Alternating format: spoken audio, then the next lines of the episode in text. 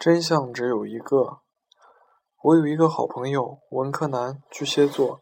他说自己长得像功夫熊猫，暂且就叫他熊猫吧。认识的途径很奇葩，起因是我和他的朋友聊天，聊得无话可说，那人就把他加了进来。后来变成我和他天天聊。那个介绍我们相识的人消失在茫茫人海。对我来说，他出现在我人生中的意义。就是介绍我和熊猫认识，使命完成后该干嘛干嘛去。我和熊猫很聊得来，究其原因，我认为是他学文科的关系。学什么很重要，文科能使人变得敏感而细腻，从而接近女性的思维方式。对男人而言，这未必是件好事儿。插播一句，我觉得男人应该学工科。总之，虽然我们认得。认虽然我认为太敏感不是好事儿，但这种思维方式使我们成为好朋友。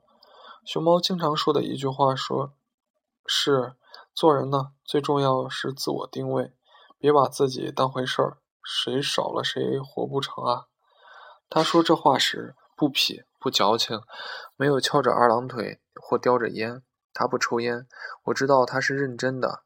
通常自称熊猫的人，自我评价都不太高。这是我的观察。作为一个女有女性思维倾向的文科男，理所当然的，我们聊的话题离不开感感情经历。熊猫谈过几段恋情，用一句话就能概括：为什么受伤的总是我？世界上所有的事都是能成为习惯的，不然就不会有哥斯特尔斯特哥尔膜综合症这回事儿。受伤也是。受的伤多了，再添几刀也不觉得疼。没得斯特哥尔摩综合症，说明你还是很健康。熊猫又认识了个姑娘，这一次他很现实，他仔细分析了这个姑娘的优缺点、工作、家庭，有多少陪嫁，最终决定谈。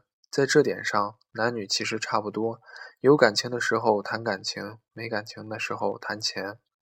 他们谈了多久我忘了。反正奔着结婚而而去的方向。有一天，熊猫跟我说：“我有精彩的故事告诉你。”故事的确很精彩。起因是姑娘说到要说到意大利出差出差，熊猫查了那天的航班，没有这个人。再打国际长途去他所说的投诉酒店，也没有这个人。继而，熊猫打电话去姑娘的就职公司，没这个人。打去他说过的前公司，也没有。这整个过程告诉我们，豁胖也要有限度。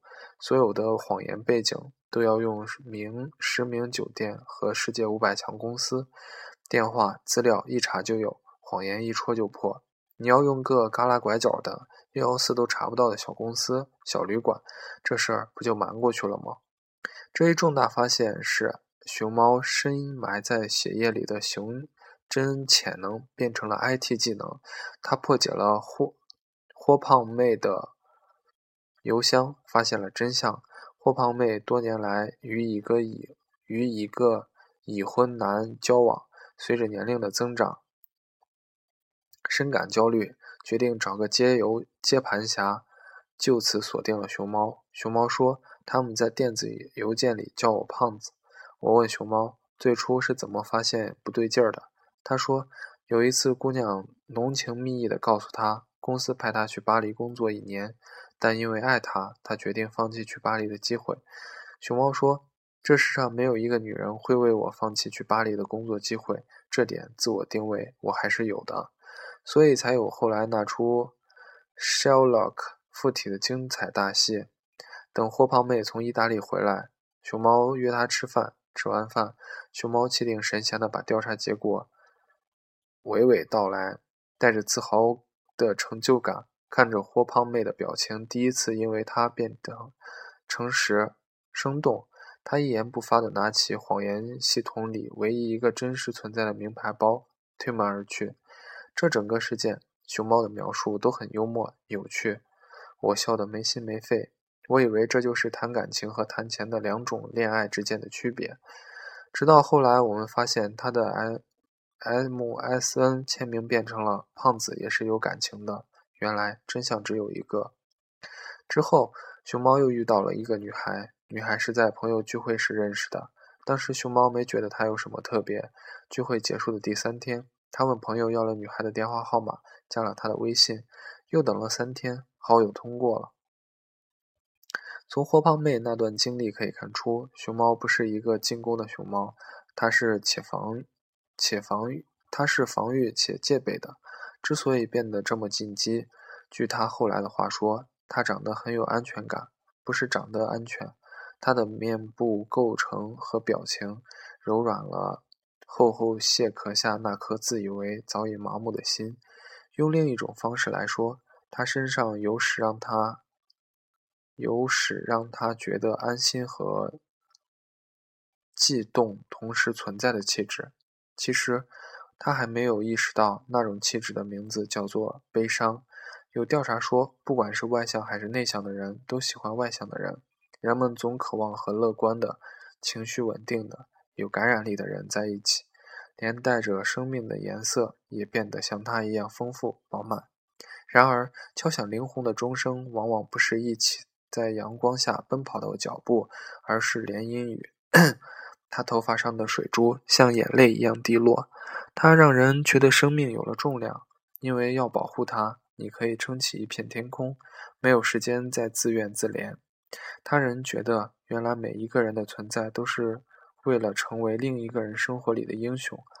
他们像一切刚开始的恋人那样，重新拥有孩子般的好奇心和单纯的快乐。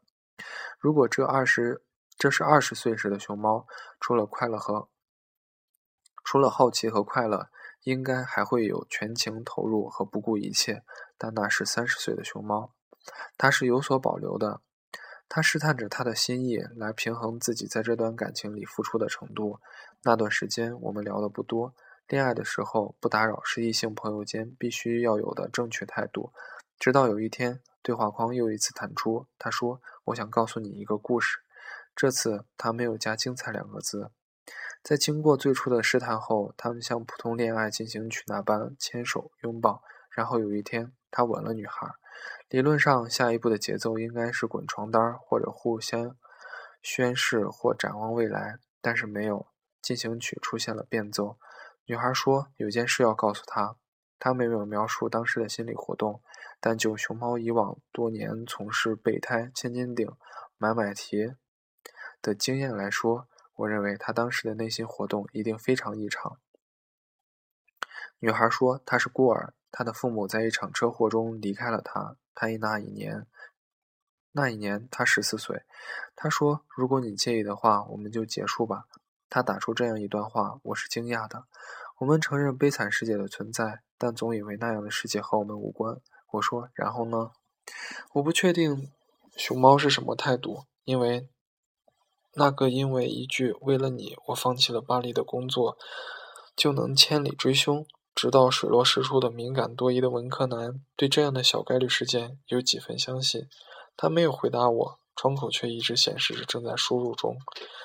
我一边工作一边等着，然后。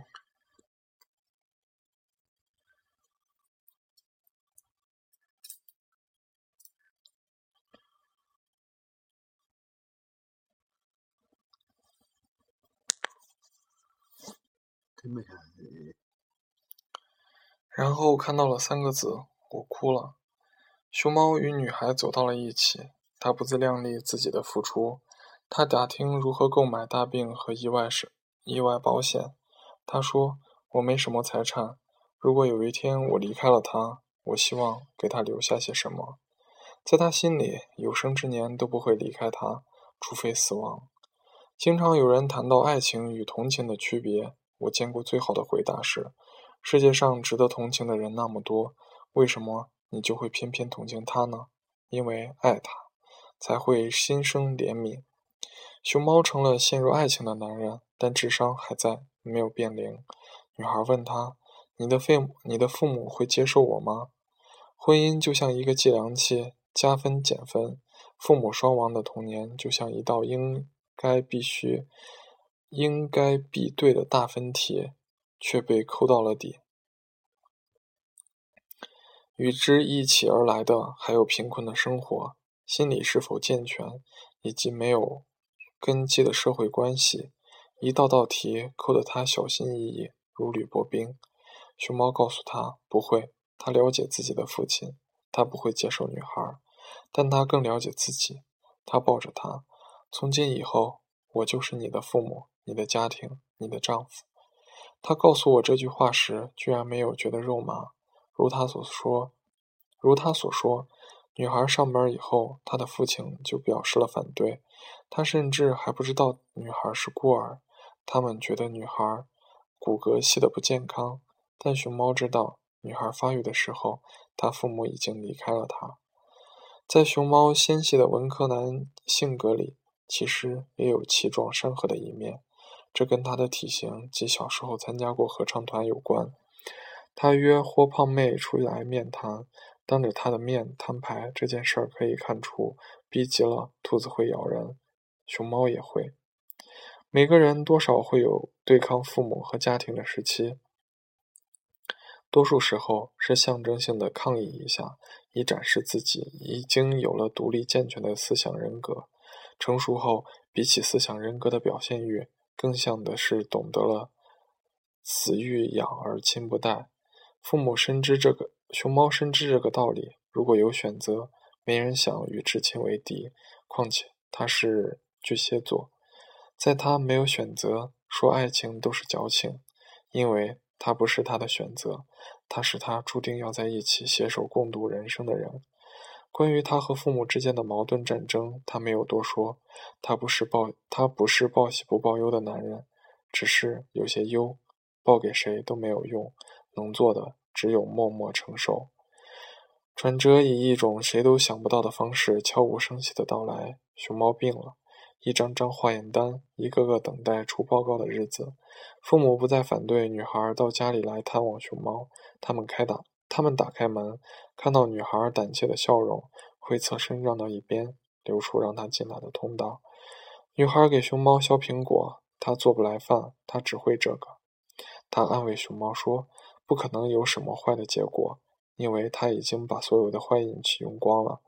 她不相信每一个爱她的人都会有厄运。她是如此有信心，一直到出报告的前一天晚上，她哽咽着说。”即使你有什么问题，我也不会离开你。他说，他哭了很久，眼泪把他的衬衫打湿了一大片。明明还不知道结果，同他那晚泪奔的眼泪相比，病历报告就像一个善意的玩笑。他的病不过是因为遗传性的高血压，然而这场乌龙的高血压，就像来自上天的礼物，带来了希望的气息。在他父母紧闭的心上吹开了一小扇窗，那应该是熊猫和女孩最快乐的一段时光。他们无忧无虑，你侬我侬，整个世界在他们脚下铺开，蔓延到未来和方和远方。他们计划蜜月，计划造人，计划未来五十年的生活。与此同时，女孩在工作上也迎来了春天。也许真的如她所说，她已经把所有的坏运气都用光了。女孩被派到国外培训半年，时间不长也不短。她没有像霍胖妹那样说：“为了你，我可以放弃。”她和熊猫一致决定不能放弃这个机会。对相爱的人来说，半年不算什么。这次熊猫没有查航班和酒店，他除了关心一下有没有坠机新闻外，理性的不像一个文科男。熊猫的眼光是正确的，她是一个可以带给他安全感的女孩。女孩在经过在途经百慕达时，给熊猫寄了张明信片。直到他培训结束回国，明信片还没有寄到。那张明信片就像百慕达百年来在百慕大失踪过的飞机一样，失去了遥远未知的去了遥远未知的异时空。熊猫问他明信片上是什么内容，女孩说说不出口，没了就算了。熊猫私下跟我吐槽。能有什么说不出口的？都是明信片了，一路上不知道多少人看过。我觉得安全感使他成功的成为一个理工男。或许那是所有人都无所谓，却对你有意义的话。熊猫与女孩的恋情没有停止的狗血，停止在狗血的半年远距离恋爱上，却停止了在狗血的新房子的署名问题上，具体我有点搞不清，因为终止这个层次层面的故事太多，使我的记忆有点串线。大约就是女孩的监护人小阿姨以保障女孩利益的为理由，要求熊猫把已购的郊区房子卖掉置换。于是，家境非常普通的、以一生积蓄才购得的一套房的熊猫父母，狠狠地、重新的关上了那扇心窗。接下来的事情，他选择不说，我选择性遗忘，无外乎争吵、眼泪、和好、尖锐、伤痛、疲惫，用光了所有分手前要用的形容词和动词，最后一个词就是分手。熊猫和女孩分手了。分手后的第二个月。熊猫收到了一张来自百慕达的明信片，异时空决定将女孩没有对他说的话，还是说还给还给了他。我希望有那么个人：二十二岁相恋，二十五岁结婚，二十七岁一个生命诞生，二十八岁叫我们爸爸妈妈。走过七年之痒，四十岁激情褪去，我们仍然相爱。五十岁，孩子们有了自己的爱情。六十岁，我们一起旅行；七十岁，我们儿媳绕孙；八十岁，不再恐惧死亡，因为彼此相依。亲爱的，谢谢你出现在我的生命里，给我温暖的家。行文至此，恐怕所有人都以为是个悲剧故事。两个悲剧气质的主角本来就该悲配一个悲剧的结局才符合常理，但是没有。熊猫和女孩结婚了，结得很匆忙，也很充实。理由很简单。这张来自异时空的明信片，将熊猫再次变回一个细腻深情的文科男。女孩怀孕了，所有的反对、争执、伤害，在一个新生命面前如轻烟飘散。生活有时候就如此简单。这也不是一个喜剧结局。对于我们活在这个世上的漫长又短暂的岁月来说，这连重点都不是，何况终点？阴晴圆缺，悲欢离合。没有人能够预测明天的交通交通灯是红是绿，而然然而真相。